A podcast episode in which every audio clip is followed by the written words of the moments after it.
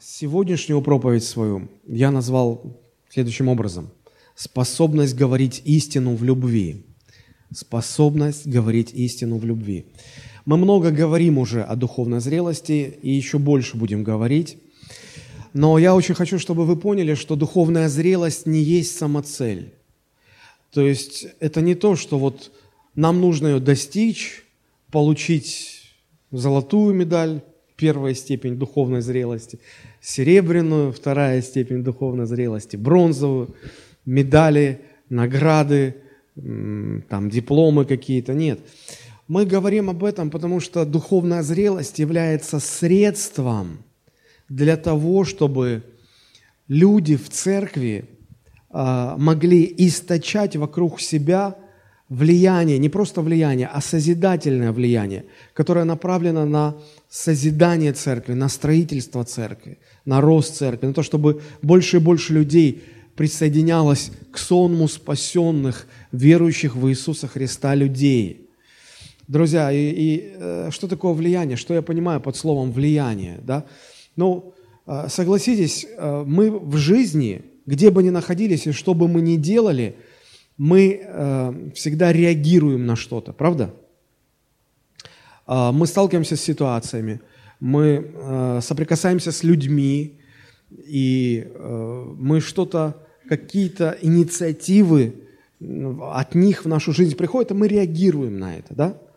Вот э, все наши реакции, иногда мы сами проявляем активность, инициативу и сами к чему-то призываем людей или чего-то хотим от людей – то есть вот весь набор наших реакций, а, когда мы реагируем на что-то, что поступает извне в нашу жизнь, и весь набор наших инициатив, что из нас идет изнутри наружу в этот мир, к окружающим людям, вот весь этот набор того, что мы из себя источаем, того, как мы реагируем, все это и есть влияние, да? Все это и есть влияние. А, и влияние может быть либо созидающим, либо а, разрушительным. Не бывает серединки. Вот. И мы говорим о том, что если люди, приходя в церковь, обращаясь к Иисусу Христу, продолжают вести себя, или можно сказать не влияние, а поведение наше. Да? Поведение может быть э, созидательным и, и, и разрушительным. Если люди, уверовавшие во Христа, приходят в церковь и приносят то же самое поведение, что как ведут себя люди в мире, то же самое, те же самые реакции, те же сам, то же самое влияние, то церковь будет созидаться или разрушаться. Конечно, это будет разрушать церковь. Вот почему э, нам нужна духовная зрелость, чтобы в результате духовной зрелости наше влияние превратилось из э, деструктивного в конструктивное, в созидательное или в созидающее влияние. Э, мы, к сожалению или к счастью, живем в мире несовершенных людей. Это уже кто как на это смотрит. Да, нас окружают люди, которые нередко ставят нас в неудобное положение. Вас когда-нибудь люди ставили в неудобное положение? Да. Вот. Обычно такие люди исповедуют принцип хамства второе счастье а, или наглость второе счастье. Вот. И даже порой люди не замечают, что э, доставляют нам какие-то неудобства. Но все люди несовершенные. Все люди несовершенные. Иногда хочется просто ну, э, такие вот знаки поставить. У себя дома, в церкви, по улице. Осторожно, кругом скользкие люди. Острые, скользкие, можно уколоться, порезаться, поскользнуться. Люди есть люди – и вот, а знаете, что самое интересное? То, что Бог а, совершенно не а, планирует своих детей забрать из этого несовершенного мира скользких людей. Посмотрите, Евангелие от Иоанна, 17 глава, 15 стих, когда Христос молится своему Отцу, Он говорит, «Я не молю, чтобы Ты, Отец, взял их, то есть Его учеников из мира, но чтобы сохранил их от зла». Бог не планирует нас забрать из э, окружения несовершенных людей. Он просит только, э, Иисус просит своего Отца, чтобы э, оставляя нас здесь, чтобы Бог хранил нас от зла. Для какой цели Бог нас оставляет в мире несовершенных людей? Для того, чтобы мы по мере достижения нашей духовной зрелости могли правильно э, жить в этой среде. А что значит правильно жить? Это, с одной стороны, сносить недостатки этих несовершенных людей, которые нас окружают, а с другой стороны, все-таки оказывать на них положительное, созидающее влияние. А, Иисус говорил, помните, так да светит свет ваш перед людьми, чтобы они, видя ваши добрые дела, или по-другому скажу, видя ваше положительное влияние, а, чтобы это влияние их подталкивало к определенным вещам. Каким? Чтобы они, видя ваши добрые дела, прославляли Отца вашего Небесного. И когда человек начинает прославлять Бога, ну, он, он приходит к Богу, он становится христианином, он становится спасенным человеком. Вот эта цель, вот ради достижения этой цели Бог оставил нас жить в этом мире. Он не обещал э, избавить нас от э, несовершенных людей, но Он обещал сохранить нас от зла в этом мире несовершенных людей. Вы скажете, хорошо, это цель, это понятно, но если посмотреть на то, как оно сегодня обстоит на самом деле, к сожалению, э, то, что есть, э, сильно отличается от того, что должно быть. Почему? А, ну, наверное, потому что, как мы уже говорили не раз, после грехопадения человек пережил э, в своей душе определенные изменение, фактически это повреждение. Первородный грех повредил в душе человека несколько сфер, и мы говорили подробно о пяти последствиях э, первородного греха, о пяти повреждениях, которые он оставляет в душах всех людей. И когда мы говорим о человеческом влиянии, мы должны хорошо понимать, что все наше влияние корнем имеет вот эти пять повреждений. То есть они диктуют все наше поведение, они предопределяют эти повреждения, эти, помните их пять, да? Претензия на собственную значимость, страх, э, лживость, э, эгоизм, претензия на власть, их пять. И если вы будете внимательно наблюдать за собой, за другими людьми, вы увидите, что всегда за тем, что люди делают или не делают, всегда стоят, вот эти вот вещи. Они не всегда бывают э, в каких-то, может быть, э, явных, открытых формах. Иногда это завуалировано, но так или иначе корень там всегда просматривается. Корень же всегда в земле, но он есть, он питает все остальное. И э, вот э, наше влияние – в том числе и верующих людей, очень часто тоже вытекает из этих пяти повреждений. А, знаете, как получается? Мы должны понимать, что не только люди, которые вокруг нас, их влияние э, питает силы из вот этих повреждений, но и мы сами такие же. И вот когда сталкиваются два человека, да, у которых э, поведение продиктовано вот этими вещами, э, то начинается какое-то соперничество, начинается какая-то борьба, начинается какая-то игра, в результате которой каждый хочет поставить себя выше, каждый хочет занять доминирующее какое-то положение. Жизнь превращается в постоянное соревнование. Э, ну, помните, как классический монолог Хазанова из моего детства еще, когда в мире всеобщего дефицита. Один достал какой-то дорогой сервис и приглашает соседа и говорит, приходи, купил сервис, посмотришь. Приходит, посмотрел, говорит, да, круто. Говорит, ну, на следующий день вы к нам. И тот покупает цветной телевизор по тем временам, ну, невероятная роскошь. Тот приходит и кусает губу. А, хорошо, на завтра вы к нам приходите. И бесконечная это вот гонка, бесконечное соревнование. А, иногда вот такие игры, в которые играют люди, они обостряются, иногда принимают более спокойную форму, но так или иначе игры всегда продолжаются. Как пел один товарищ, show must go on. И от этого никуда не деться. Да?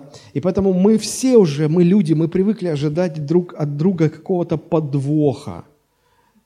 Когда нам звонят и спрашивают, ну как дела, мы уже думаем, а что это он спрашивает? Что он имеет в виду? Не, все понятно, но что конкретно? И, и, и начинаем, и, и уже так, а ты почему спрашиваешь? Ты уже думаешь, зря позвонил. Да просто спрашивают. Не, просто, просто так никто ничего никогда не делает. И вот мы уже такие, мы привыкли. Мы не верим, что человек может просто от сердца что-то сказать без какой-то многоходовочки такой. Почему так происходит? А вот из-за этого влияния, из-за того, что мы люди такие. Цель вот всех этих игр – подняться выше, стать сильнее. И примеров масса тому. Ну вот, например, всеми нами любимая реклама. Да, для чего люди используют рекламу? Ее используют продавцы. Продавец хочет продать товар. А, видимо, так не покупается особо, поэтому нужна реклама. Вот. И он создает рекламный продукт не для того, чтобы вам помочь. Вот у вас проблемы, вам хочет ее помочь решить. Нет. Потому что он хочет заработать деньги.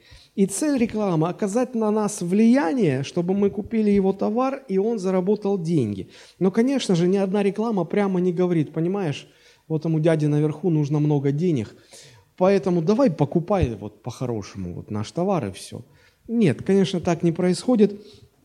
Э, ни одна реклама так не говорит. Реклама всегда пытается показать нам нашу выгоду от покупки.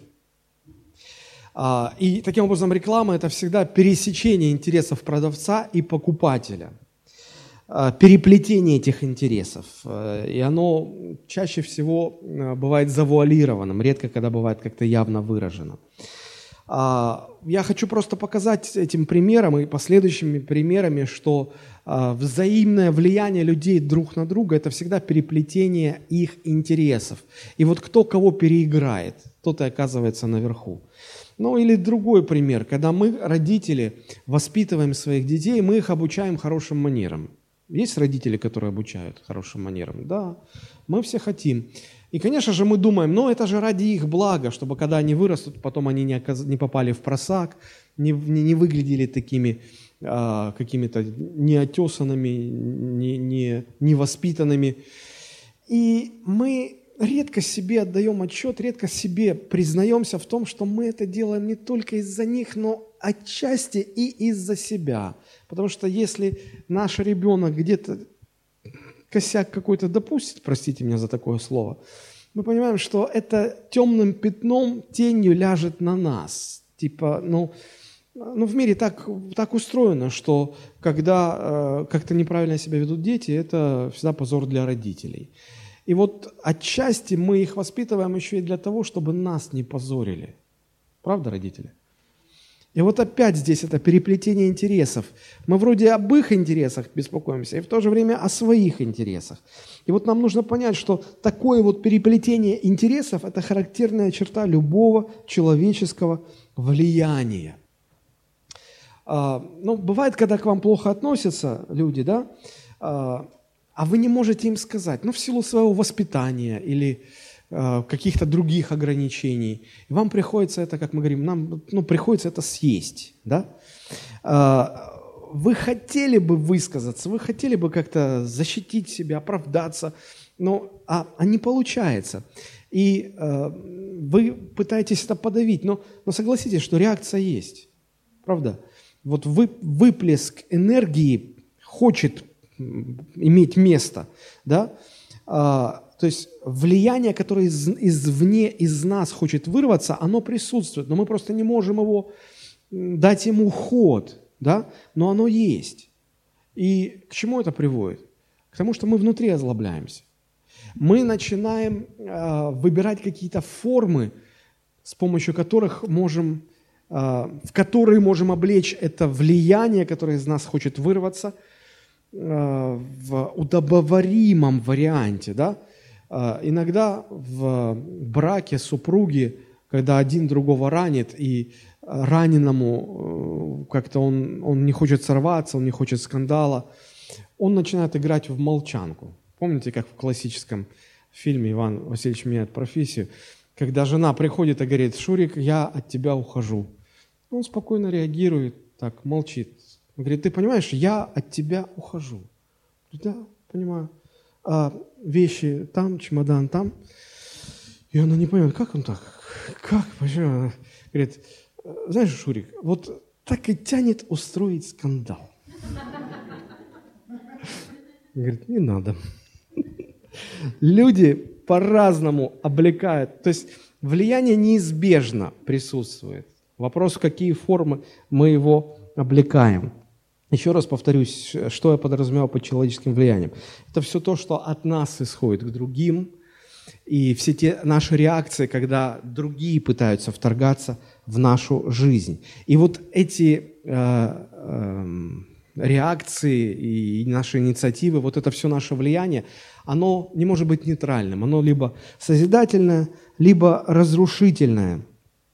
А, только при условии созидательного влияния или вот такого поведения, в результате которого вокруг нас а, все меняется к лучшему, скажу так, да, вот только это обеспечивает рост церкви. И возможно такое созидательное влияние только если люди э, в церкви, они достигают духовной зрелости. Вот почему мы так много говорим о духовной зрелости. Я хотел бы сейчас немножечко э, поговорить о том, э, что из себя представляет человеческое влияние. Просто такую схемку нарисовать, показать, чтобы вам было понятно.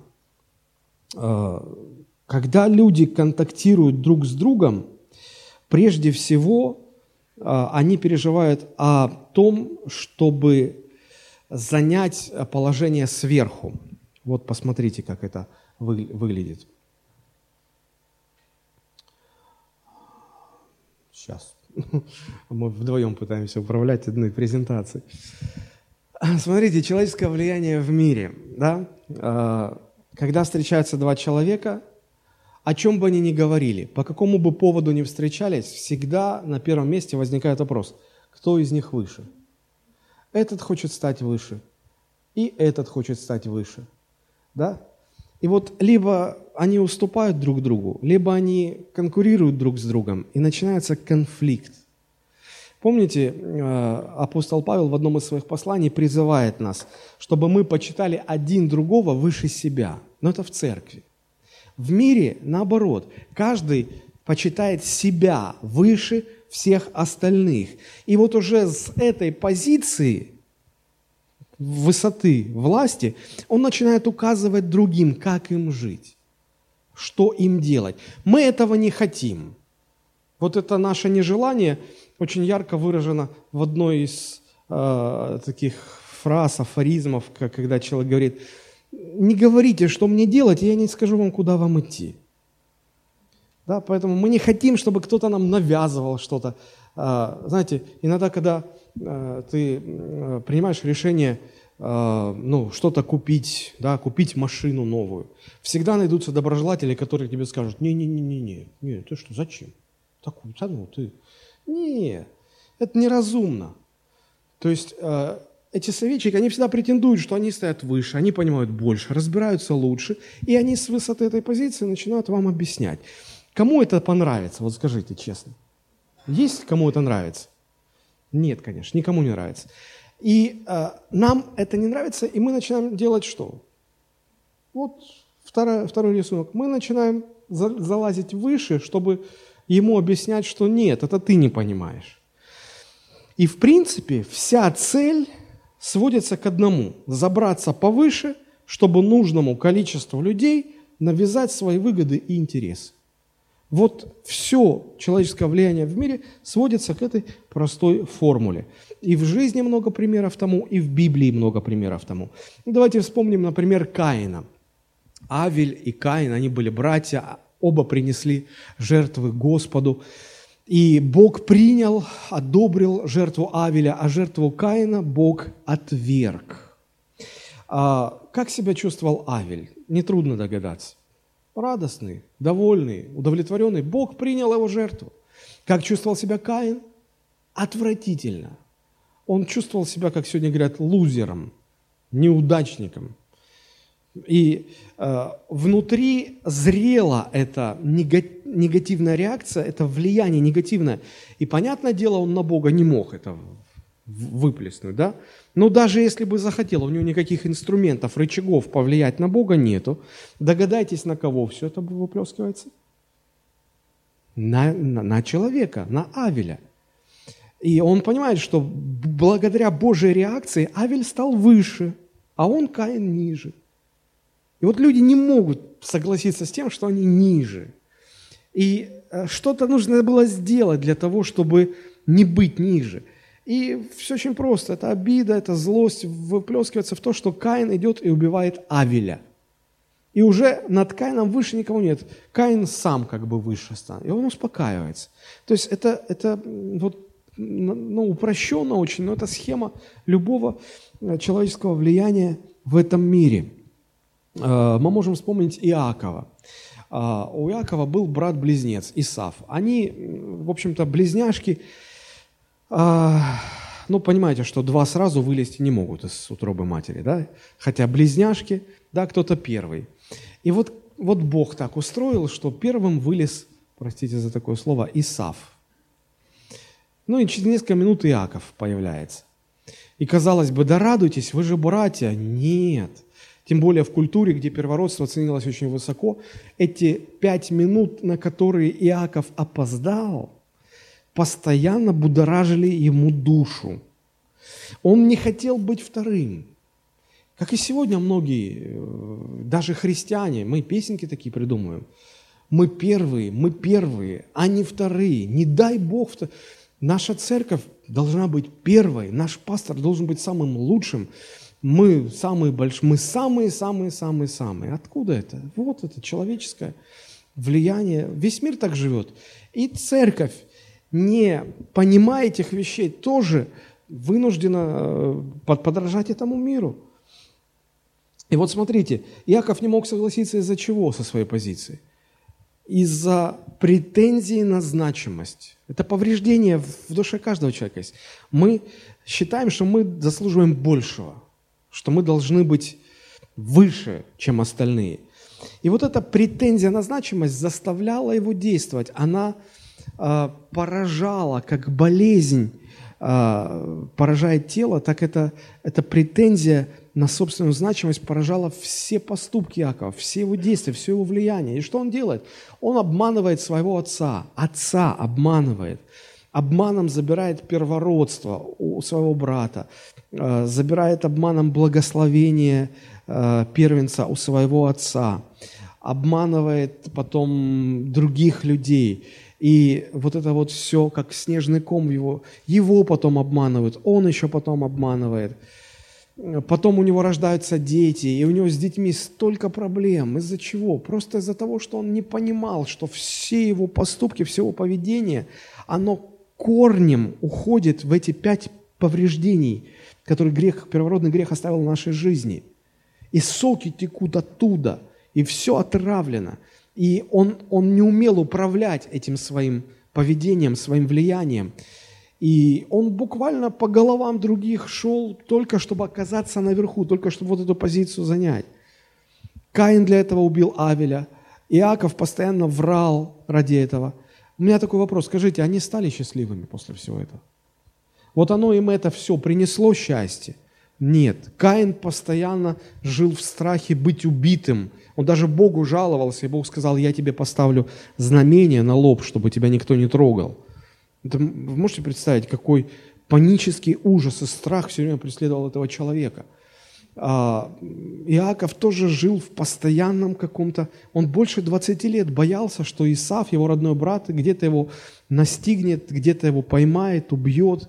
И, ну, вы, если знаете эту историю, вы понимаете, что там просто постоянное внутреннее мучение. Никакого счастья там даже близко не лежало. Еще раз повторюсь, все игры, в которые играют люди в этом мире, направлены лишь на одну цель – забраться повыше, чтобы как можно большему количеству людей навязать свои выгоды, интересы, свои правила игры. Вот и все. Теперь, каким должно быть влияние в церкви? Каким должно быть влияние в церкви? Давайте мы прочитаем Ефесянам 4 глава, 15-16 стихи. Ефесянам 4 глава, 15-16 стихи.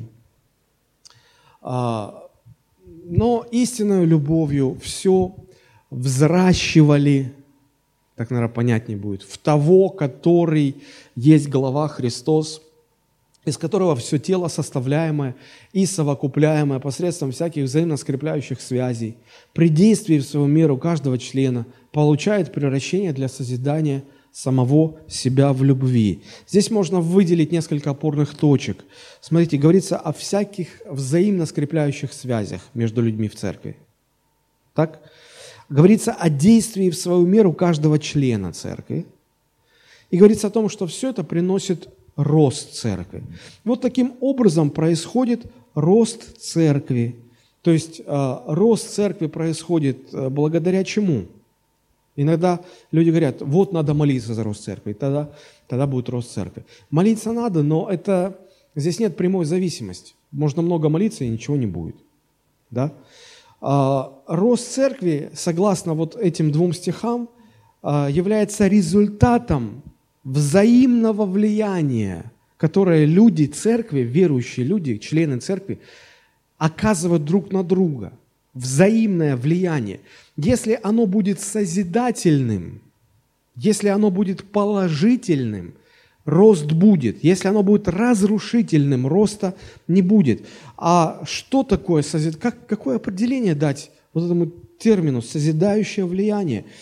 Ну, созидающее влияние или положительное влияние. Иногда, знаете, э, родители, чьи дети в школе учатся, они не могут справиться с воспитанием своих э, подростков – и они обращаются к классным руководителям, говорят, ну повлияйте вы на него, чтобы он не был таким. Или ну познакомьте его с каким-то хорошим мальчиком или хорошей девочкой, чтобы она оказывала положительное влияние. Вот что такое положительное влияние?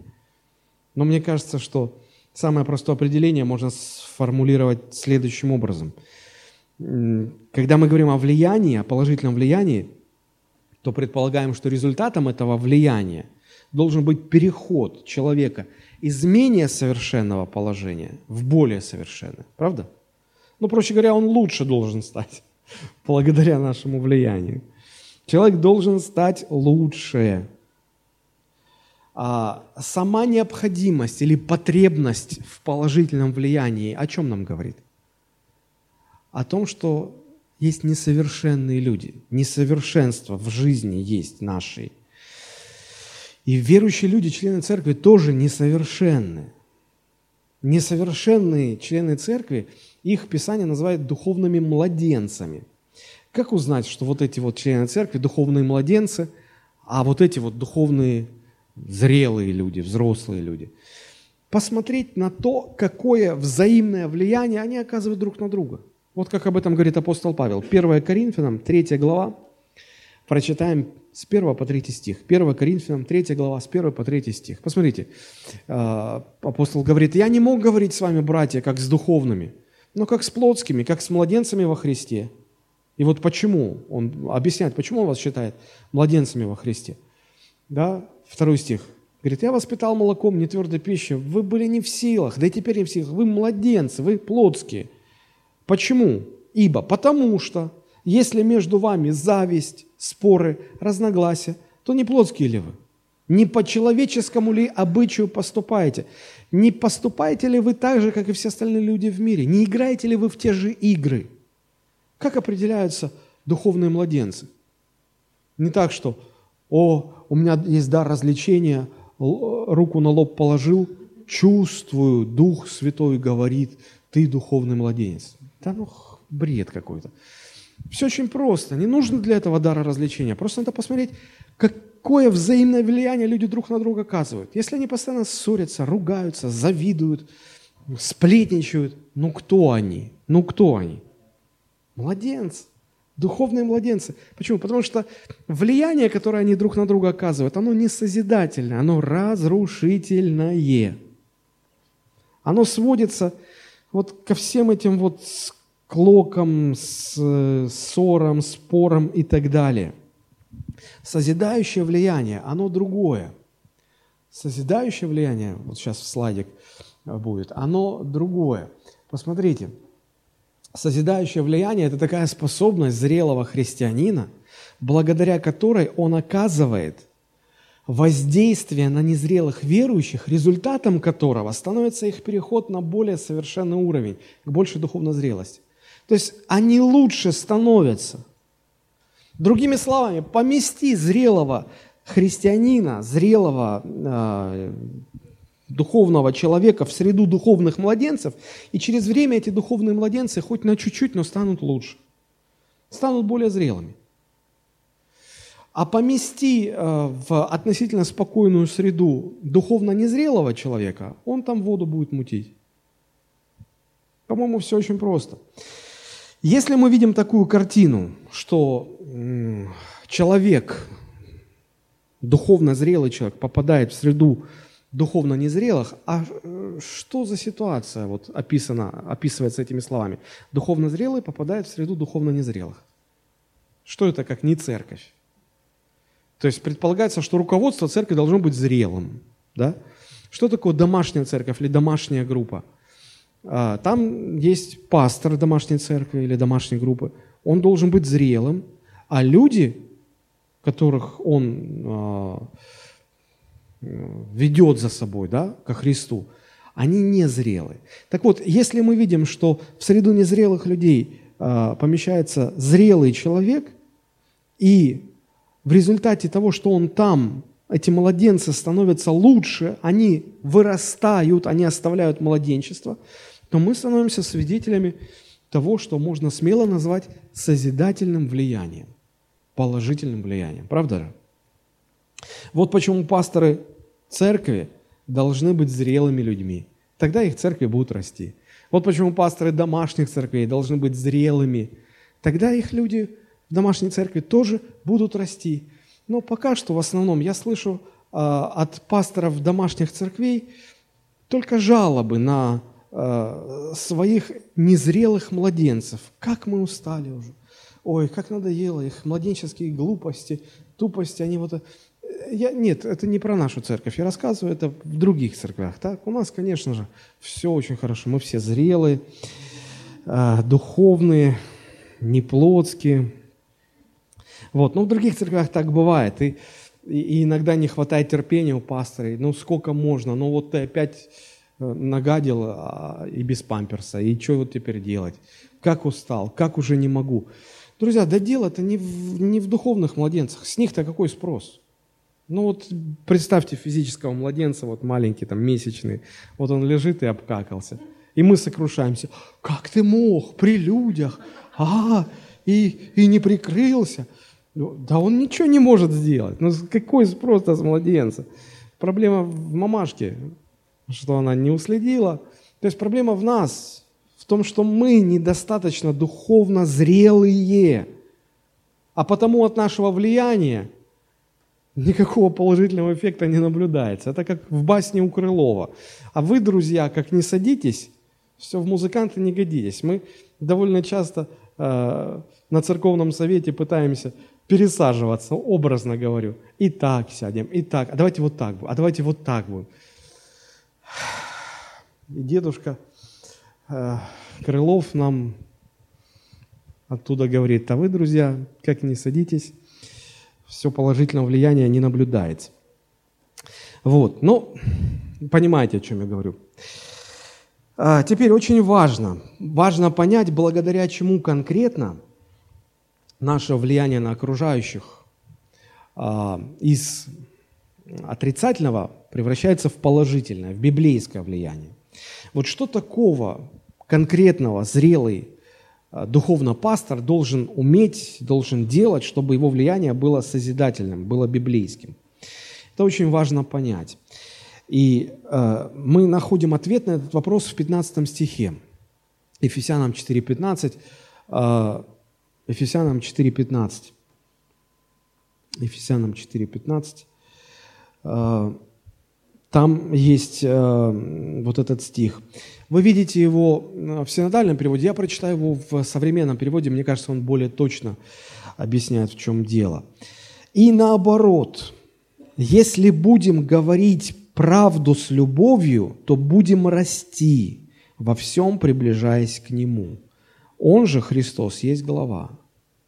То есть, смотрите, здесь сказано, что мы расти будем только в том случае, если обнаружим в себе способность говорить правду с любовью.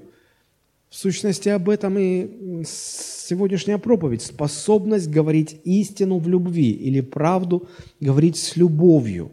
Вот это само сердце библейского а, созидательного влияния. А, давайте мы посмотрим следующий слайд, который у нас там есть. А, вот он. Слева рисунок показывает нам влияние в мире. Справа рисунок показывает нам библейское созидательное влияние. Какая разница между ними? Какая разница между ними? 15 стих говорит, а, в 14 стихе выше сказано, что а, ну, там, с 11 сказано, что в церкви Бог поставил нас, э, Бог поставил служителей, которые исправляют несовершенство верующих, для того, чтобы мы уже не были младенцами, уже бы не поступали как люди в мире, не были колеблющимися, а, но, да, вот э, эта частица «но», оно, она противопоставляет э, младенчество, незрелость, противопоставляет духовной зрелости. И вот если мы вернемся к нашей картинке, слайду, да, то вот между незрелостью духовной и духовной зрелостью э, находится очень важный фактор. Что это за способность? Это способность говорить истину в любви. Э, посмотрите, значит, чем, чем э, характеризуется библейское влияние? Оно характеризуется вот чем. Когда я познал Бога, да, вот смотрите, Бог, и вот э, стрелочка, Бог коснулся меня истиной своей, Бог коснулся меня словом, у меня мышление изменилось. И я уже не претендую на то, чтобы залазить повыше и оттуда сверху диктовать другим, что делать и чего не делать. Я, во-первых, уже не стремлюсь наверх, потому что наверху для меня Бог там только есть. Я становлюсь вровень с другими. И поскольку истина изменила мое мышление, я уже другому говорю не то, как я считаю, он должен поступать, а я делюсь с ним, я предлагаю ему истину Божьего Слова, что Бог предлагает, как по Божьей правильно поступать. Если здесь, в этой схеме, я навязываю свои взгляды, то здесь я ничего не навязываю, я предлагаю и не свое, а предлагаю Божье. Иногда люди говорят, но вот если Бог хочет, чтобы все были здоровы, но почему Он насильно всех не исцелит? Если Он хочет, чтобы все были спасены, почему Он насильно всех не спасет? Созидательное влияние никогда не предполагает насильного навязывания. Вот в мире это норма, здесь этого нет. Вот почему Христос, когда обращается к людям, мы можем это видеть и в Евангелиях, и, и в современной жизни, Он никогда ничего не навязывает. Он говорит, если хочешь, это тут должен быть твой выбор. Я не давлю на тебя. Ты можешь жить как хочешь, но ты можешь принять истину Божьего Слова. Вот в чем разница. То есть, первое, я уже не пытаюсь залезать выше, да, и второе, я уже не навязываю свое, я предлагаю истину Божьего Слова. В этом основная разница между библейским созидающим влиянием и человеческим влиянием. И вот мы сегодня – поговорим о том, что происходит вот здесь, на этом этапе. Как Божья истина меняет нас. Вот то, что происходит здесь потом, на этом этапе, мы поговорим в следующий раз. Потому что тема очень большая. Мы не вместим ее в то время, которое у нас есть сегодня.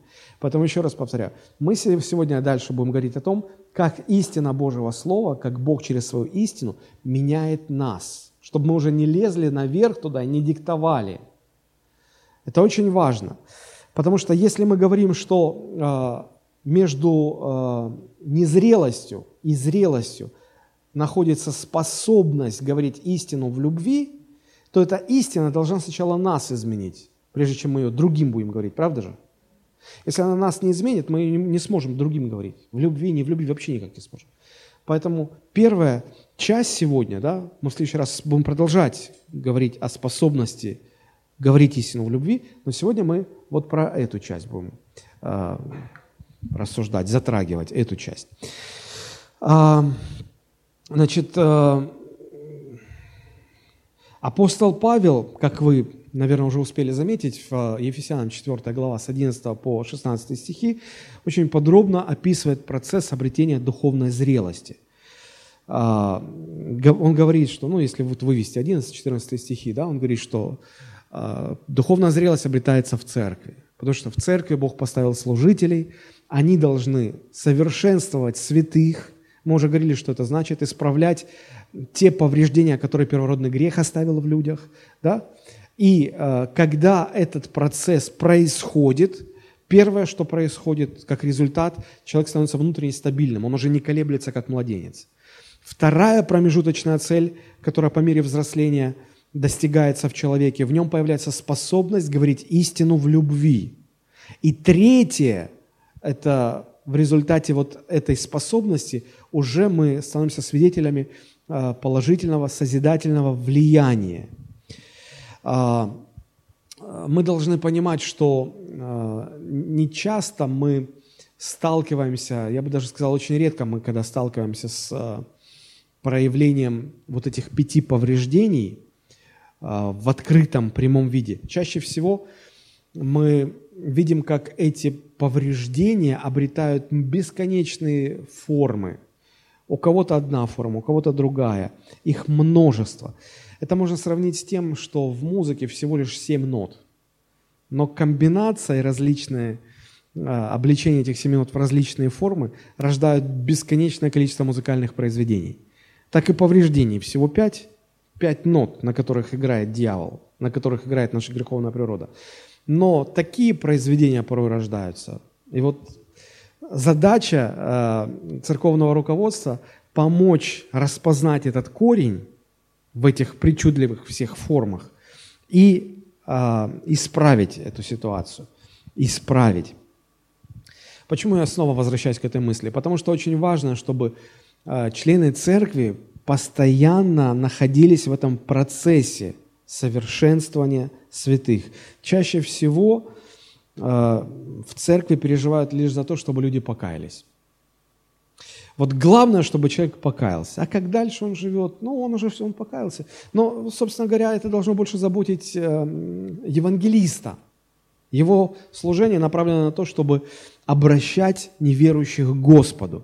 У пасторов другая задача. Для них важнее всего сделать все возможное, чтобы люди, обратившиеся ко Христу, были постоянно вовлечены вот в этот процесс совершенствования святых.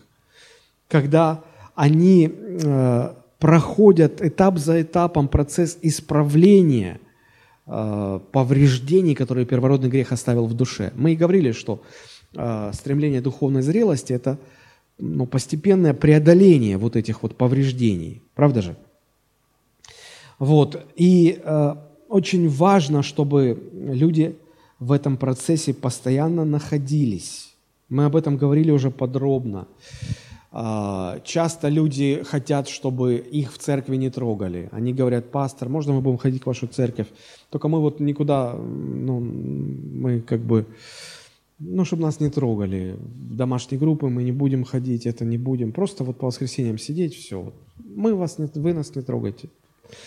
Я говорю, ну, пожалуйста, вы можете, конечно, ну, а, а зачем вот это? Ну, то есть, как смысл в этом какой?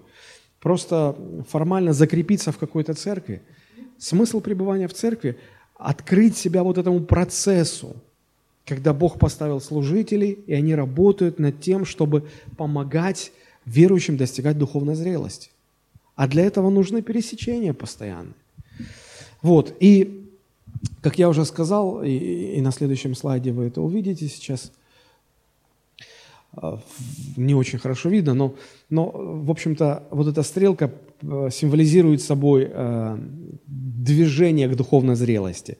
И вот на первом этапе, первый результат, который а, становится заметным. Это внутренняя стабильность, когда мы уже не колеблющиеся младенцы. Следующий этап – это способность говорить истину в любви. Следующий этап – это уже созидательное влияние, созидание церкви. Мы уже поговорили вот об этом этапе в прошлые разы. Да, сегодня мы будем говорить, как от внутренней стабильности прийти к способности говорить истину в любви. Потом мы еще вот об этом будем говорить. Это так, на будущее перспектива такая. Хорошо. Итак, сегодня смотрим, как от внутренней стабильности перейти вот к этой способности говорить истину в любви. Давайте мы посмотрим следующий слайд, на котором я 14-15 а, стихи привел и в синодальном переводе, и в современном переводе. Смотрите, а, «Дабы мы не были более младенцами, колеблющимися, увлекающимися всяким ветром учения, по лукавству человеков, по хитрому искусству обольщения, но истинной любовью все возвращали в того, который есть глава Христос». Это синодальный перевод. Теперь современный перевод. Мы больше не должны быть малыми детьми, которых любое учение носит за собой, словно волна или порыв ветра, делая добычей ловких проходимцев, искушенных в науке обмана. И наоборот, если будем говорить правду с любовью, то будем расти во всем, приближаясь к Нему или уподобляясь Ему. Он же Христос есть глава. Теперь давайте посмотрим, как это э, место выглядит в оригинале. Э, если у вас хорошее зрение, то вот подстрочный греческий перевод, да, и вот эта фраза, вот раз слово, два, три, четыре – вот раз, два, три, четыре, вот эта фраза, говоря истину в любви. Вот еще она покрупнее. Говоря истину в любви. Разберем ее вот в оригинале, как она выглядит, чтобы нам лучше понять, о чем идет речь-то. Да? Но на, начинается в русском тексте «но» истинной любовью. Да? С частицы «но». Вот эта частица «д» по-гречески «но». Да? О чем она говорит? Как я уже сказал, она показывает нам противопоставление, что выше апостол Павел говорит, вот она, духовная незрелость, духовное младенчество. А ниже, вот она, духовная зрелость. И эта частица, она противопоставляет, показывает, что нам не нужно уже быть духовными младенцами, незрелыми, но нам нужно стремиться к зрелости – нам нужно стремиться к зрелости. Вот смысл этой частицы. Дальше идет вот это вот э, сочетание, э, как оно называется, энагапе, да, в любви. Агапе, знакомое слово, да, энагапе, в любви. Тут все понятно. Наверное, сложность вот с этим словом, да, как оно тут звучит. Алетхеонтес. Простите меня за мой французский. Вот, но э, оно означает – если вы посмотрите в словаре греческом, оно означает говорить истину, жить истиной, а, являть истину, быть истинным или быть правдивым. Если вы посмотрите, то вот, а, вот так вот выглядит а, греческое слово «истина», «аладхеа», «истина». Вот она в начале этого слова, составная часть. Да? То есть вот эта вот часть, вот это слово, это деепричастие в греческом языке – оно, это глагольная производная форма от вот этого существительного, истина, правдивость, реальность. Вот. И от этого существительного образуйте деепричастие. И получается, говоря, делая что-то, говоря истину. И вот э, современные исследователи, они склоняются к тому, что правильнее было бы 15 стих перевести вот так вот. Но говоря истину, живя истиной, будучи верным истине в любви, вот тогда мы будем расти во всем, приближаясь к Нему. Интересный смысл, правда? Вот это греческое слово, образованное от а, аладхе, от слова «истина», оно имеет много смысловых значений, смысловых оттенков, много смысловых значений. Но, а, наверное, самый яркий из них – это говорить истину, жить истиной и быть истинным. То есть истина Божья, она так на меня влияет, на человека. Она, она преобразовывает мое мышление, она наполняет мою жизнь, и я а, уже не просто говорю истину, я живу этой истиной, я являюсь носителем этой истины, и я сам являюсь истинным, настоящим. Это так не похоже на... Знаете, вот э, я слышал, как один пастор рассказывал, говорит, у меня есть неверующий друг, и мы как-то общались, он мне сказал, он говорит, знаете, я вас всех христиан подразделяю на две части. Говорит, ну и пастор заинтересовался, интересно, неверующие нас тут классифицируют, по, по коробочкам раскладывают. Говорит, ну-ка, ну-ка, расскажи. Говорит, а вот э, одни это те, которые несут себя, вот сразу видно, они несут себя, а вторые это те, которые несут Христа. Говорит, вот первые, они не настоящие, они, они хотят выглядеть как христиане, они хотят казаться христианами. А вторые вот настоящие. Вот истины, вот они не пытаются казаться, они такие на самом деле. И вот эта фраза, говоря истину в любви, предполагает, что мы не пытаемся казаться людьми, которых истина изменила. Мы на самом деле, мы настоящие. Истина изменила нас, она исправила те повреждения, которые грех оставил в нашей душе. Вот что важно. То есть первое, смотрите, если мы, э, если мы дальше посмотрим наш слайд, а, а, первое, с чем столкнулись люди – пережив искушение от сатаны и согрешив. В результате чего они согрешили? В результате того, что дьявол навязал им ложь, правда же? И вот благодаря лжи грех вошел в жизнь человека и э, повредил в нас много чего. И в результате возникло у человека множество проблем. И люди сегодня, пытаясь справляться со своими проблемами, знаете, что они делают? Они начинают решать вот эти все проблемы, корнем которых являются вот эти повреждения, а корнем этих повреждений является ложь. Как вам кажется, будут ли они успешны в решении этих проблем, не удалив корни? Нет, абсолютно. Вот почему в начале человек должен прежде всего столкнуться с Божьей истиной. Истина Божья должна сначала человека изменить.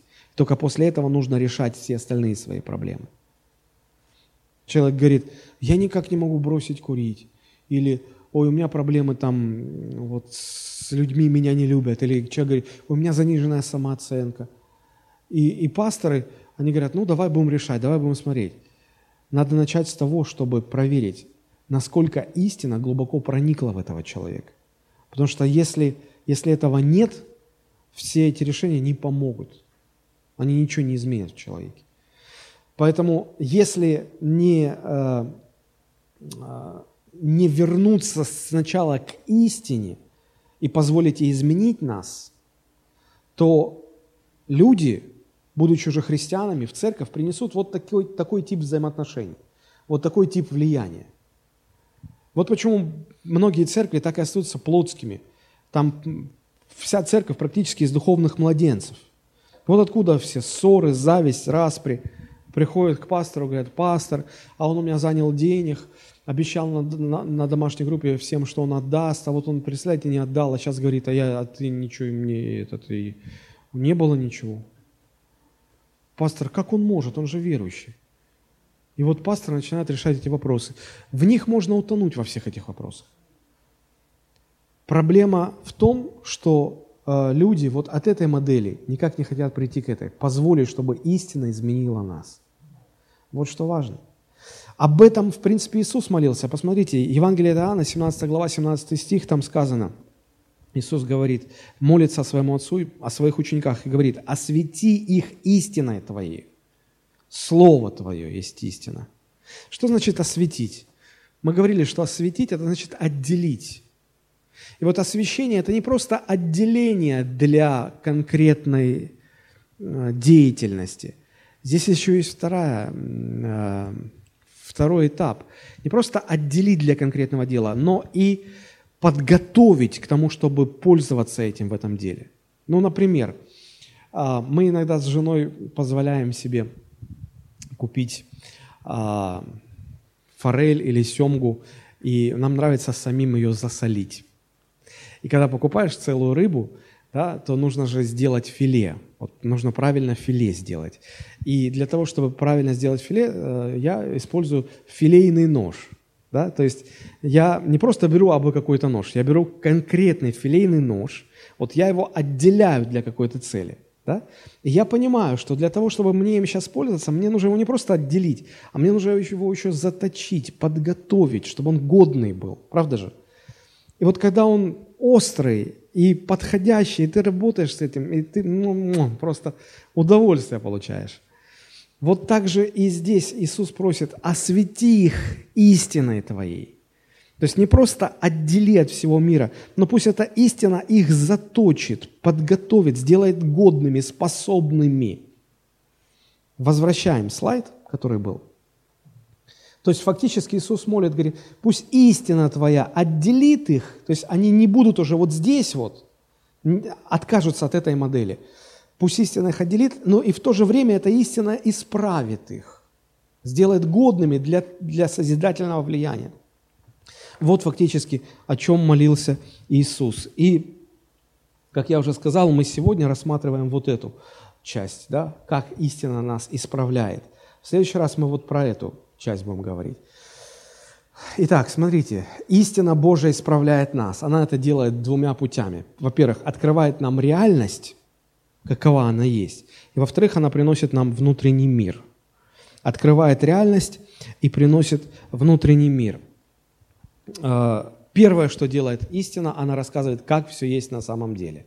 Ложь что делает? Ложь заставляет сомневаться в истине. Дьявол подходит и говорит, а подлинно ли сказал Бог? Вообще, так ли все на самом деле? Такова ли реальность? Вот ложь, она заставляет сомневаться, она искажает. Истина возвращает нас к пониманию вещей такими, какими они, какие они есть. Истина правдиво показывает нам, что есть на самом деле.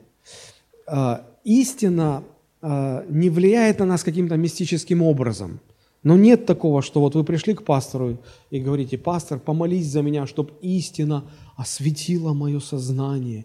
И пастор, да, я сейчас помолюсь, возлагает руки и говорит, bless, touch, Holy Spirit, Jesus, там что то Как будто вот Бог только по-английски понимает. Бог по-русски понимает очень хорошо. Вот. Ну, почему-то как-то на запад вот тянет, как будто там английский Дух Святой как-то что более сильный. Ну, в общем, ладно, это сейчас меня... Эм, говоря о положительном влиянии, я начну отрицательно влиять. Так, возвращаемся, все. Истина так не действует. Или там Библией так вот перекрестить все. Истина осветила тебя. Нет, такого не бывает. А, а нас к этому тянет, да? Нам кажется, я разговаривал с одним верующим, он говорит, знаешь, у меня такое желание, вот если Бог позволил, мне хотелось бы встретиться с апостолом Павлом. И я так думаю, и, и чего? Что? Я говорю, ты, наверное, поговорить бы с ним хотел? Вопросы? Нет. Я хотел бы с ним стать на колени и помолиться вместе с ним, и пережить, что он переживает. Я думаю, боже мой, как нас всех тянет к мистике какой-то. Мы, мы думаем, что вот так вот одна проповедь какая-то нас изменит, или сейчас вот модно на энкаунтеры ездить. О, приедешь, вернешься другим человеком. Или конференция, вот конференция. Значит. Друзья, это все может нас освежить, впечатлить, встряхнуть, но это никогда не изменит нашей сути. Почему? Потому что только истина меняет нашу суть. И делает это не мистическим совершенно образом. Что-то одно, вот это вот одно общение, одна молитва, одна конференция, один энкаунтер, ну два энкаунтера, ну три энкаунтера, но это все нас не изменит. Один мудрый человек сказал, послушайте, очень интересная фраза. Он сказал, жизнь можно начать с чистого лица, но почерк изменить трудно. Находясь под впечатлением от проповеди там, или конференции, вы обретаете внутри такое твердое намерение, решение. Вот все, вот все, жизнь с нового листа. И вы переворачиваете этот новый лист жизни, и вы будете, все, сейчас по-новому. Но почерк тот же. Ну, страница новая, но почерк-то тот же. Почерк изменяет истина. Истина нас изнутри меняет. Внутренние изменения производит только истина. И делает она это не мистическим путем, а очень простым, понятным, практическим. Что она, как она это делает? Она открывает нам реальность. Вы скажете, ну, насмешил. Понятно, что истина а, открывает реальность. А что же она делает? Показывает, как оно есть на самом деле. Как-то банально. А у Бога все достаточно просто. Не вот так вот, не, не, замудренно, не замудренно. Но а, все бы было бы совсем просто, если бы не одна деталь. Э, люди часто избегают а, вот этого соприкосновения лицом к лицу с истиной. Почему? Нам удобнее жить в иллюзиях. Людям а, удобнее жить в иллюзиях, поэтому они блокируют действие истины, чтобы она не показывала им реальность, потому что э, проще жить в мире, который мы сами себе придумали, в мире нарисованном. Нам проще жить, и это наша беда. У каждого человека греховного есть вот эта способность нарисовать себе мир, как он видит, представить себя в этом мире, каким ты хочешь быть, далеко не факт, что ты таким являешься, но ты так себе все это нарисовал, и ты так живешь. Знаете, иногда вот гуру личностного роста, они советуют, говорят, вот прежде чем ты станешь богатым человеком, веди себя как богатый человек. Живи как богатый человек, одевайся как богатый человек. Я думаю, ну совсем сдурели люди. Если ты голодный, да, но ты должен вести себя как сытый. Это, в принципе, есть не обязательно. Главное, вести себя как сытый. В туалет только не забывай ходить почаще. С чего бы, да, только с чего бы. А то на входе ничего нет, а что же на выходе там должно быть. Вот, поэтому, и, и знаете, вот понарисуем себе вот это, и ждем же, что люди к нам будут так относиться. Ты себя представил уже миллионером и ждешь, что люди к тебе так же. А тебе говорят, а ты слышишь? Давай, э, уйди оттуда. Я? Это вы ко мне? Вы что, не знаете, кто я? А кто ты? Это ты большой только в мире нарисованном, ты себе представил таким. А остальные-то тебя видят, а король-то голый. Они тебя видят таким, какой ты на самом деле. Вот это нас страшит, этого мы боимся. Да, и вот э, когда у, людей есть лишний вес, им всегда кажется, что они ну, гораздо худее, чем есть на самом деле. Это я тебе, голуба, говорю как краевед. Ну, фраза есть такая в стихотворении а, Филатова про Ивана, про Федота Стрельца, удалого молодца, да. Вот. Э, то есть ты думаешь, что такое, потом посмотришь на свои фотографии. Боже, это я. Не может быть. У него объектив неправильный. Там просто купите другой объектив, выбросите этот ваш фотоаппарат. Я не такой. Все мы такие, Господи, все.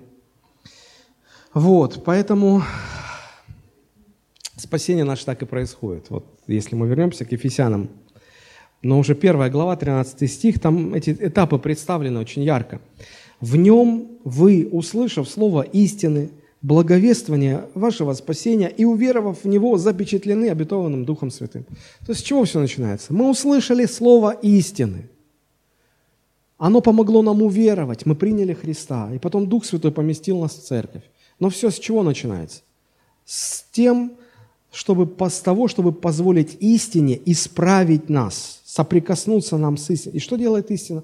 Она открывает нам реальность, какова она есть.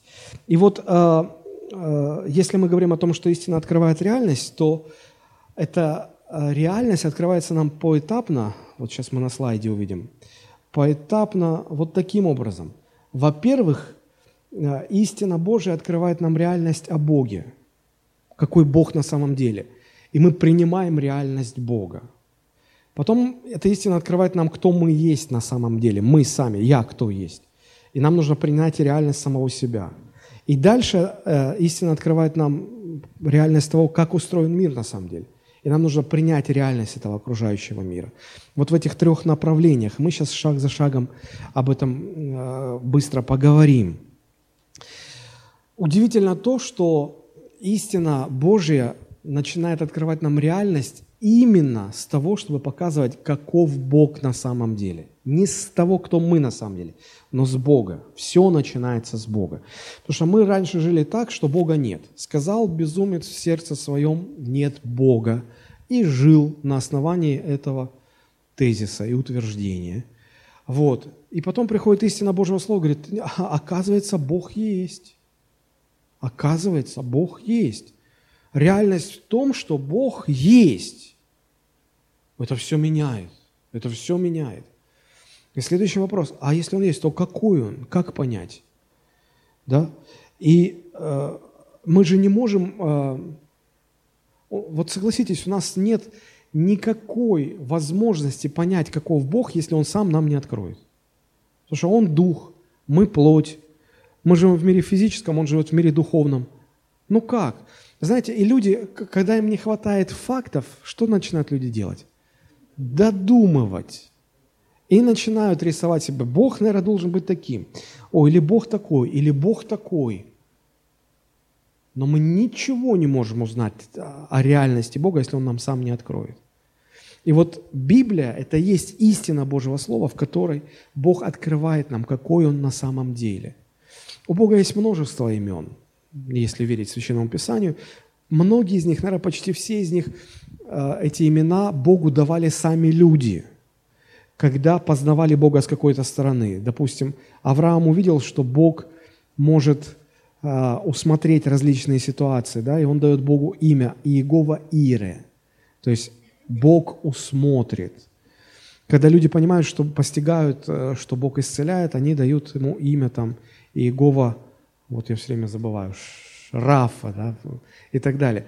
Но есть одно имя Божье, которое Бог сам лично открыл людям – не люди дали, Бог его назвал. Помните, когда Бог явился Моисею, Моисей спросил, как тебе имя? И, и Бог назвал имя. «Я есть тот, кто я есть». Многим людям непонятна эта фраза, но, но для меня это потрясающей глубины фраза, потрясающей глубины мысль. Смотрите, «Я есть тот», а дальше сравнение должно идти – знаете, когда вот просят представиться человека, да, спрашивают, кто ты, и, и мы говорим, там, я Иван Иванович, сантехник, там, или я Иван Иванович, там, директор этой фирмы, руководитель предприятия или владелец магазина. То есть мы говорим «я», и дальше что-то, э, с чем мы ассоциируем себя, да? С чем-то понятным. А Бог говорит, я есть тот, кто я есть. А кто ты есть? А нет того, чтобы понять или увидеть. То есть Бог есть тот, кто ты никогда не поймешь, кто Он, пока ты его, с ним не соприкоснешься. И вот чтобы люди ни с кем, ни, ни с чем Бога не сравнивали, Он говорит, я есть то, кто я есть.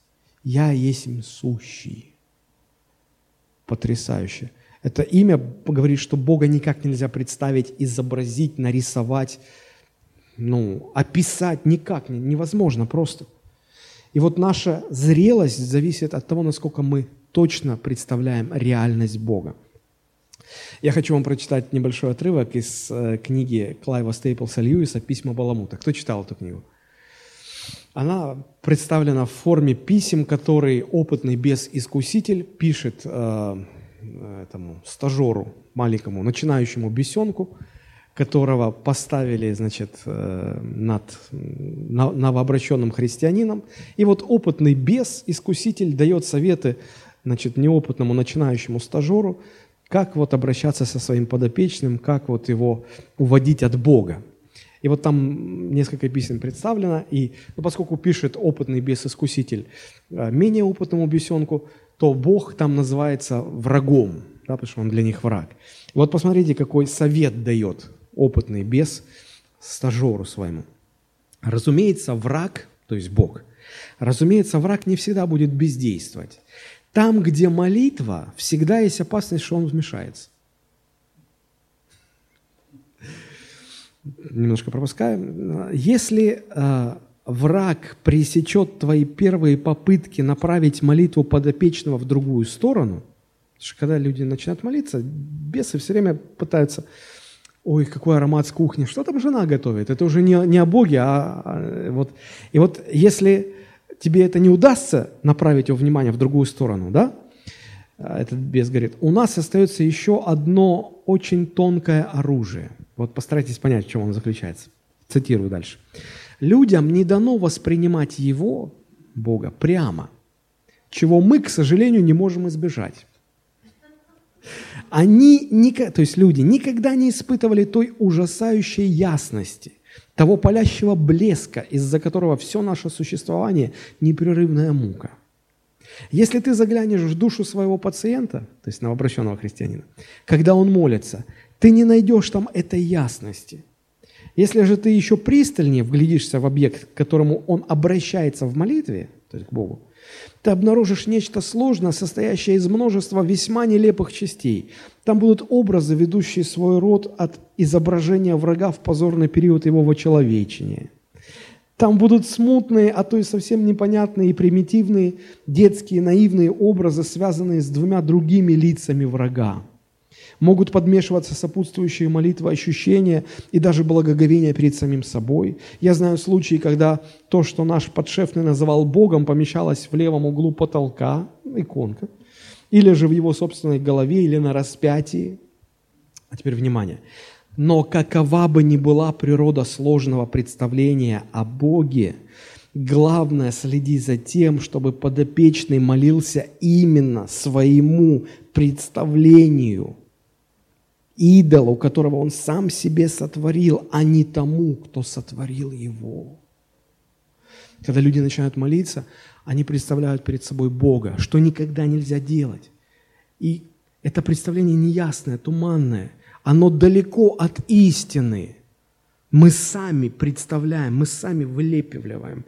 И мы говорим, Боже, ты такой, ты такой, ты... Откуда ты знаешь, какой?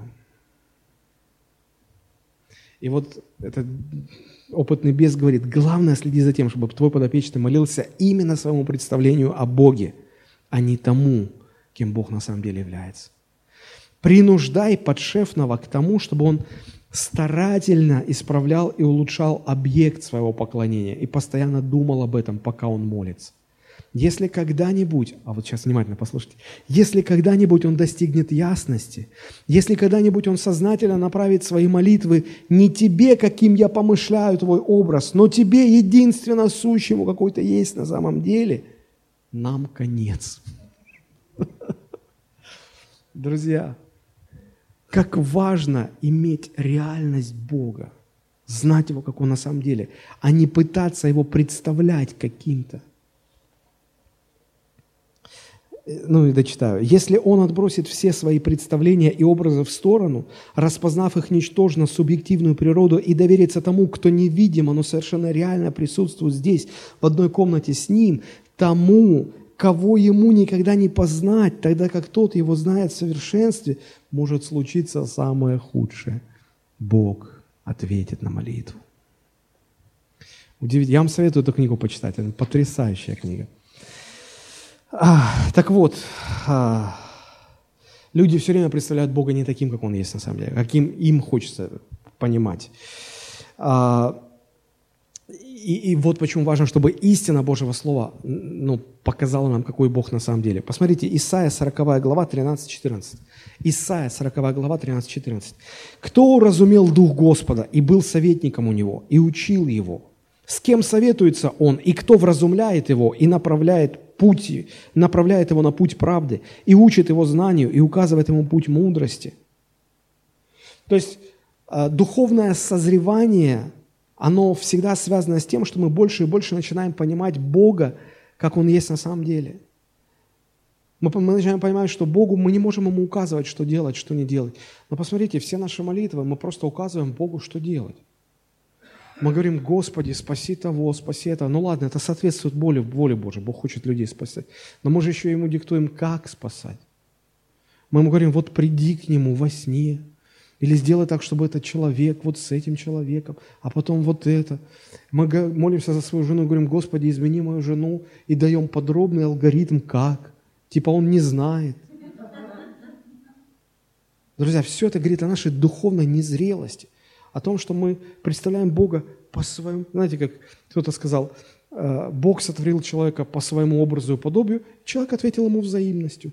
Сотворил себе Бога по своему образу, как он себе представляет. Так вот, младенцы, они же вот всегда так рассуждают. Они говорят, вот если бы Бог на самом деле был, он бы так не поступил. Они говорят, ну, я в такого Бога не верю. Бог не такой жестокий. Вот я верю в, так, вот в такого Бога, своего. Друзья, вы не можете знать, какой он, если, если, если только из Слова Божьего не получите истинную информацию. Пока вы не примете реальность Бога и Слова Божьего, вы никогда не станете на путь обретения духовной зрелости. Это очень-очень важно понимать. Помните, как Иов пришел к, к этому откровению? Он не мог понять действий Бога. Да? То есть Бог что-то стал делать в его жизни, и в его богословие, в его представление о Боге не вписывалось это. Он не мог, как это? Ну, Бог не такой. И что он начал делать? Он начал дерзить, начал возмущаться, говорить, а ну Бог, давай будем судиться. Я, ну давай, выходи. Да, и Бог его поставил на место. И к Иову приходит откровение, понимание. Слушай, оказывается, Бог не такой, каким я его себе нарисовал. Потому что мы думаем, что Бог вот так может делать, а так не может делать. А часто Бог так и делает, как нам кажется, что Он не должен был бы поступать. Нам нужно понять, Он суверенный Бог. Он, он ни с кем не, не советуется, ни у кого не спрашивает, ни перед кем не отчитывается. Он делает, что Он хочет. Вот смотрите, как Иов говорит. 42 а, глава книга Иова, Иова с 1 по 6 стих. «И отвечал Иов Господу и сказал, «Знаю, что ты все можешь, и что намерение твое не может быть остановлено. Кто сей помрачающий провидение, ничего не разумея? Так я говорил о том, чего не разумел, о делах чудных для меня, то есть непонятных, которые я не знал. Выслушай, взывал я, я буду говорить, и что буду спрашивать у тебя, ты, Бог, объясняй мне». И такой вывод, я слышал о тебе слухом уха, теперь же мои глаза видят тебя. То есть фактически он говорит, у меня были раньше какие-то представления о тебе, но теперь я понимаю, что я ошибался, они были ложными – и вот результат того, что истина открывает нам реальность Бога. Смотрите, он говорит, поэтому я отрекаюсь и раскаиваюсь в прахе и пепле. Вот что делает истина. Духовно зрелый человек, он всегда оставляет свои иллюзорные представления о Боге и берет э, только подлинное знание Слова Божьего, Слова Божьего о том, кто такой Бог. Без такой перемены зрелость невозможна духовная. Это первое действие, которое истинно производит нас, открывает нам реальность Бога. Римлянам 11.33 апостол Павел восклицает, «О бездна богатства и премудрости и ведения Божия, как непостижимы судьбы Его и неисследимы пути Его». Другими словами, апостол говорит, даже когда мы не понимаем, что Бог делает, почему Он так делает, зачем Он все это делает, мы, мы все равно осознаем, что Он имеет право на это. Он независимый Бог, Он суверенный Бог. Он делает все, что хочет. И мы не должны недовольными быть или возмущаться по этому поводу. Он имеет право делать все, что Он хочет. Это первый элемент. Второй элемент, если мы вернемся к слайду, а, истина помогает нам принять реальность нас самих, какие мы есть сами. Очень важный момент. Потому что наша претензия на значимость, она сводится к тому, что мы хотим перед людьми быть кем-то, фактически такими не являясь. Мы ждем, что люди к нам будут так относиться, как мы претендуем, что мы такие. Но они к нам так не относятся. Из-за этого конфликты, недовольство, ссоры, проблемы и так далее, и так далее. Вот почему нам нужно искать э, истину о том, кто мы на самом деле. Знаете, когда люди первый раз э, слышат свой голос в записи, знаете, какая у них реакция? Это я, это, так, это у меня такой песклявый голос. Какой ужас! Это не, не может быть. А знаете, почему так происходит? Потому что мы, когда говорим, мы, звуковая волна идет у нас из уст, и мы слышим ушами, а, и мы слышим не просто звук, который исходит, мы, он резонирует в костях черепа, да, и мы слышим свой голос – и он нам кажется совсем не таким. Все остальные его по-другому слышат. А нам он кажется таким. И вот когда мы, а когда мы из записи слушаем, из динамика, то нет этого резонатора черепного, да, и мы слышим, как, как все остальные его слышат. И нам кажется, какой ужасный, какой противный голос. Так все. Мы, вот не только голос, так все, внешность наша, поведение наше, э, наши способности. Нам кажется, что они одни.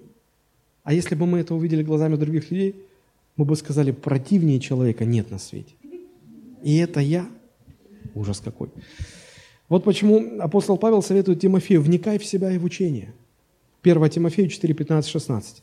Об этом заботься, в этом пребывай, дабы успех твой был для всех очевиден. Вникай в себя и в учение, занимайся этим постоянно, так поступая, себя спасешь и слушающих тебя. Вот что нужно, вникать в себя и в учение, в себя и в учение, чтобы обрести истинное познание о самом себе, чтобы видеть разницу и приводить в соответствие этот диссонанс. Мы всегда думаем о себе лучше, чем мы есть на самом деле. Но нам нужно признать истину, кто мы в реальности. Это, это, это тяжело. Это тяжело. Когда э, человек, э, ну, я не знаю, вот сейчас любого взять, там, пригласить сюда на сцену и попросить э, прочитать место из Библии, записать на видео, а потом дать посмотреть. Человек подумает, какой ужас. Нет, я не такой. Я не такой. Я худее. Я, у меня голос лучше. И у меня мимика должна быть лучше. Я, ну, мы боимся реальности. Мы не хотим себя видеть. Мы придумаем себе себя красивого, умного, такого хорошего. Потому что если мы начинаем сталкиваться с реальностью, нас колбасит, нас э, рвет на части. Мы не соглашаемся с этим. Это, кстати, одна из причин, почему э, люди погружаются с головой в компьютерные игры – потому что им хочется быть наверху. Их рвет от низкой самооценки. И уж если не в реальности, то хоть в виртуальной реальности, там быть королем, царем, что-то строить, побеждать что-то. И люди с головой уходят в эти компьютерные игры. Почему? Боятся реальности, уходят от реальности. Их, они хотят жить в иллюзиях. Но если не столкнулся с реальностью, никогда не достигнешь зрелости духовной. Посмотрите, как апостол Павел о себе говорит. 1 Тимофею 1, 5, 16, 15, 16. Верное всякого принятия достойно слова, что Христос Иисус пришел в мир спасти грешников. А дальше удивительно. Из которых я первый. Подожди, ты апостол или первый грешник? Я апостол, но я, прежде всего я первый грешник. Но я для того и помилован, чтобы Христос во мне первым показал все долготерпение, в пример тем, которые будут веровать в Него после, к жизни вечной. То есть, обратите внимание, апостол Павел не боится признать, что он ниже всех. Его не рвет от этого на части. И поверьте, это не духовное кокетство, это он не ради красного словца, ну, из которых я первый. Ну. Иногда, знаете, такие э, вот христианские деятели, все, они спели что-то, там, или я раньше в церкви такой был, где там пели песенки, стишки рассказывали, хлопали. Да, есть такие люди, которые им говорят спасибо. Он, не-не-не, не говорите мне спасибо, Господу, что какой, не-не-не. Потом смотришь, как он дальше живет, ты понимаешь, это кокетство. Это, ну ты же на самом деле так не думаешь. И все, они вот такие, они боятся как бы, Господи, я, я, самый, я самый грешник из грешников. Потом на, на больной мозоль его наступи и увидишь какой-то грешник. Монстр там такой, с такими претензиями. Но смотрите, апостол Павел, он, он, он просто, он говорит, как есть. Я первый из грешников. Потому что если ты это скажешь ради красного словца, а внутри ты не такой, ты никогда не будешь мира иметь в себе. Тебя будет разрывать от внутренних противоречий. А мы видим, что у Павла мир в сердце, он, он спокойно к этому относится. Он к этому спокойно относится. А, людям больно как-то сталкиваться с реальностью о себе, но когда ты принимаешь реальность, как она есть, она приносит мир в сердце. Еще одно интересное место. 1 Коринфянам, 15 глава, 9-10 стихи. Апостол Павел пишет, «Ибо я наименьший из апостолов и недостоин называться апостолом, потому что гнал церковь Божью. Но благодатью Божию есть им то, что есть, и благодать его во мне не была тщетна. Но я более всех их потрудился, не я, впрочем, а благодать Божия, которая со мною». Потрясающие слова. Смотрите, он говорит, я наименьший из апостолов и недостоин называться апостолом. Обычно служители, открою вам такой секрет, они всегда конкурируют друг с другом. Когда попадаешь в какое-то пасторское общение, первое, что у тебя спрашивают, а сколько у тебя людей в церкви? И мне всегда раньше было так неудобно, я всегда немножко так завышал, говорил языком евангелиста. Так, ну, умножал на два, оправдывал, что там, ну, со всеми отступившими, умершими, воскресшими и так далее. Вот, ну, вот у нас столько. И он говорит, они так смотрели, по, по, по плечу хлопали, ну, ничего. В семье не без рода, ну. И как-то все так вот оно было, и такие, понимаешь, что конкуренция, иногда даже с кафедры слышишь, как проповедники говорят, что-то слишком много помазанников появилось в нашей стране. Я никому не позволю стать выше меня. Открытым текстом говорят. Ну, Боже мой, какая вот эта конкуренция, соперничество. Иногда э, пастор не дает другим людям проповедовать, чтобы они вроде как бы не стали лучше, чтобы люди за ними не пошли. Вот эти все вот политика, это все эти вот игры, всегда хочется выше быть. А здесь апостол Павел говорит, я наименьший из апостолов. И его устраивает это. Он не боится.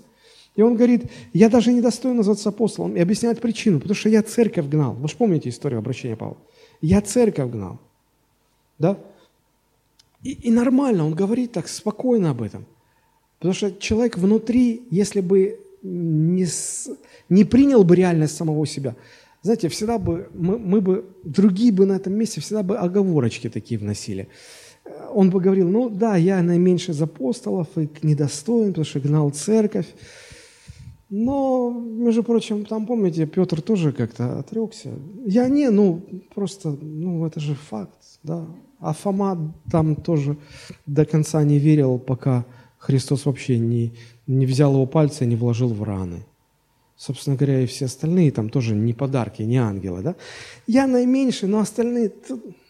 Вы чувствуете?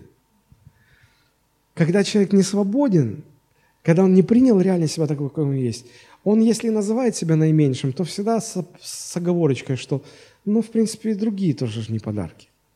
Да? Дети такие, мы им говорим, у тебя вот это не так. Мама, ты на других посмотри. Папа, ты на других посмотри. Примите реально себя, как, какие вы есть. Не переживайте. Это мир приносит. Это приносит мир. Это вас избавляет от необходимости оправдываться. Люди боятся признать реальность самих себя, какие они есть, из-за того, что претендуют на значимость.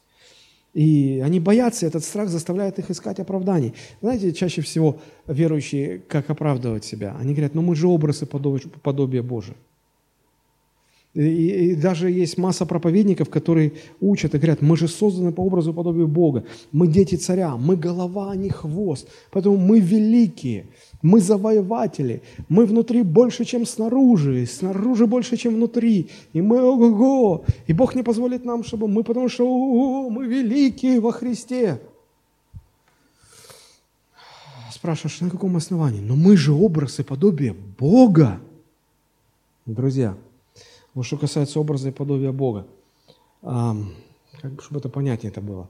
Если я вам сейчас покажу а, репродукцию картины Леонардо, Леонардо да Винчи «Мона Лиза», вот размер такой же, на дереве нарисовано, на, на, на дереве нарисовано, а, все небольшого размера, вот хорошая такая копия, репродукция, и предложу вам купить ее за миллион евро. Купите? А что? Оригинал-то бесценен. Ну, как бы, никто не купит даже за тысячу евро. Почему?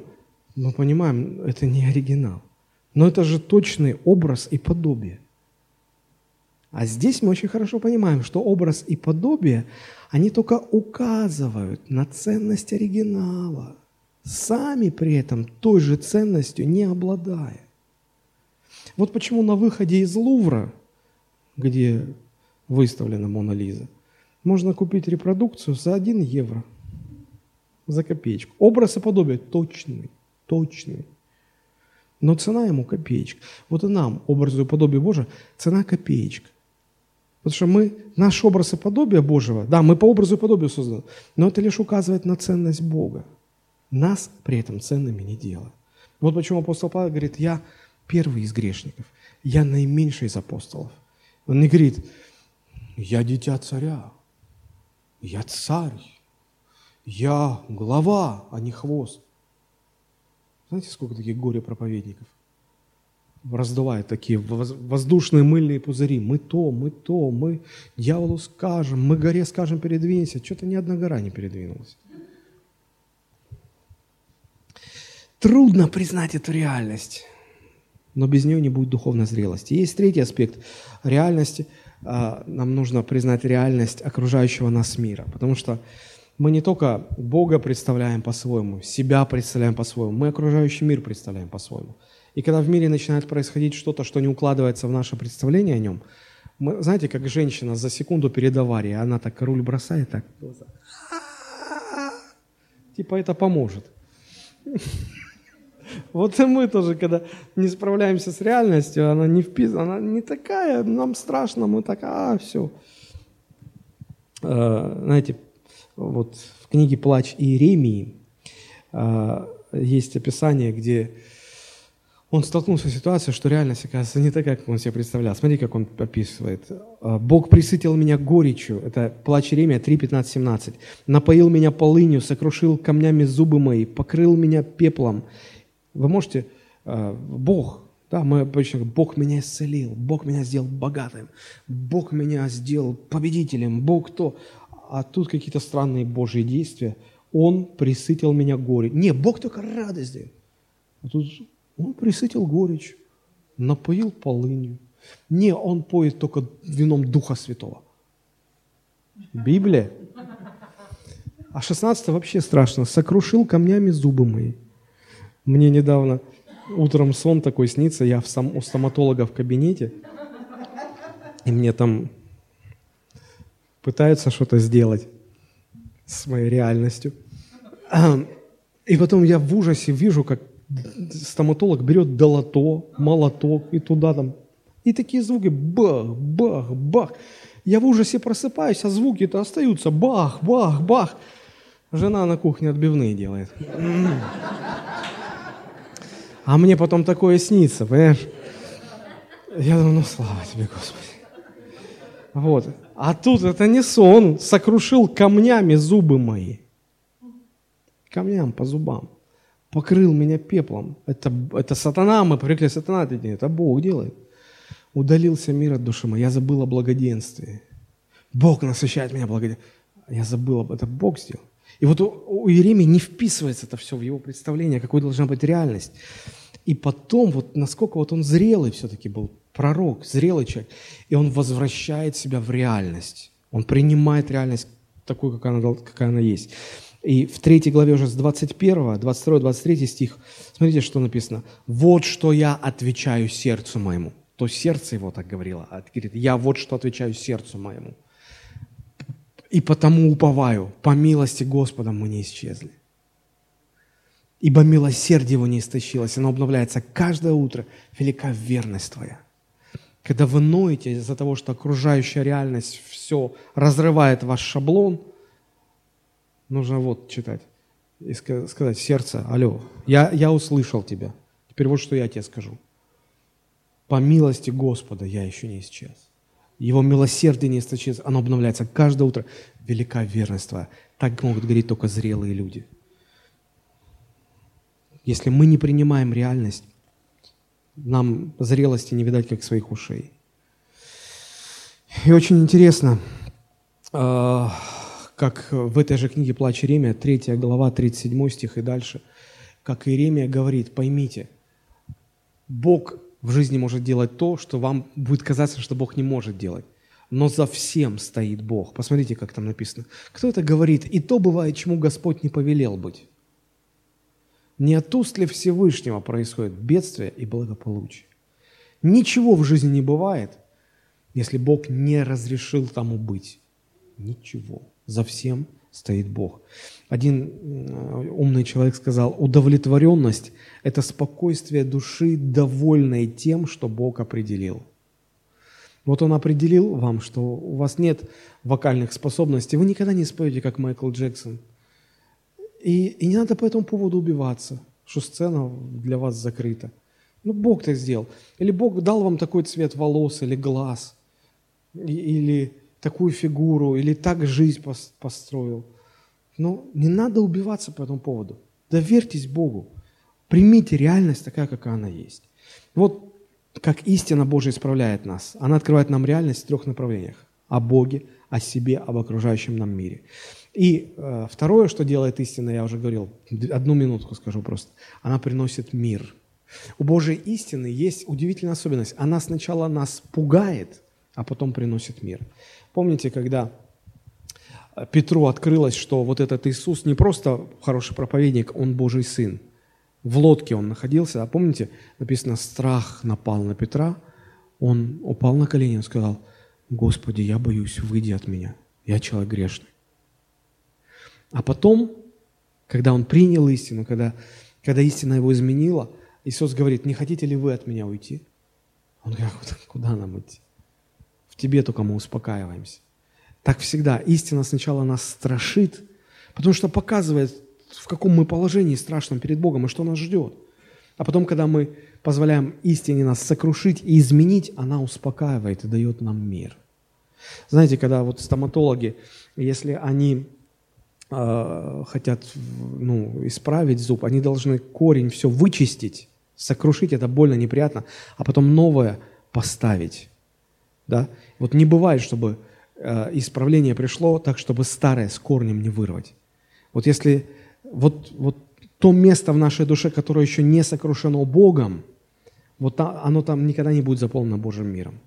Ищите сокрушение, чтобы Бог, Божья истина вас сокрушала, а тогда туда придет мир. Это, это характеристика Божьей истины. Она сначала страшит, сокрушает, а потом приносит мир, покой, радость. Вот, в принципе, давайте, я всегда затягиваю. Вот остановимся на этом, да? Мы сегодня говорили вот об этом – как истина Божия исправляет нас, и мы становимся другими. В следующий раз мы поговорим, как истина влияет на ближнего. Нами принята истина, и сказанная в любви, как она влияет на ближнего. Об этом будем говорить в следующий раз. Договорились? Давайте мы помолимся, склоним наши головы. Господь, спасибо Тебе за Слово.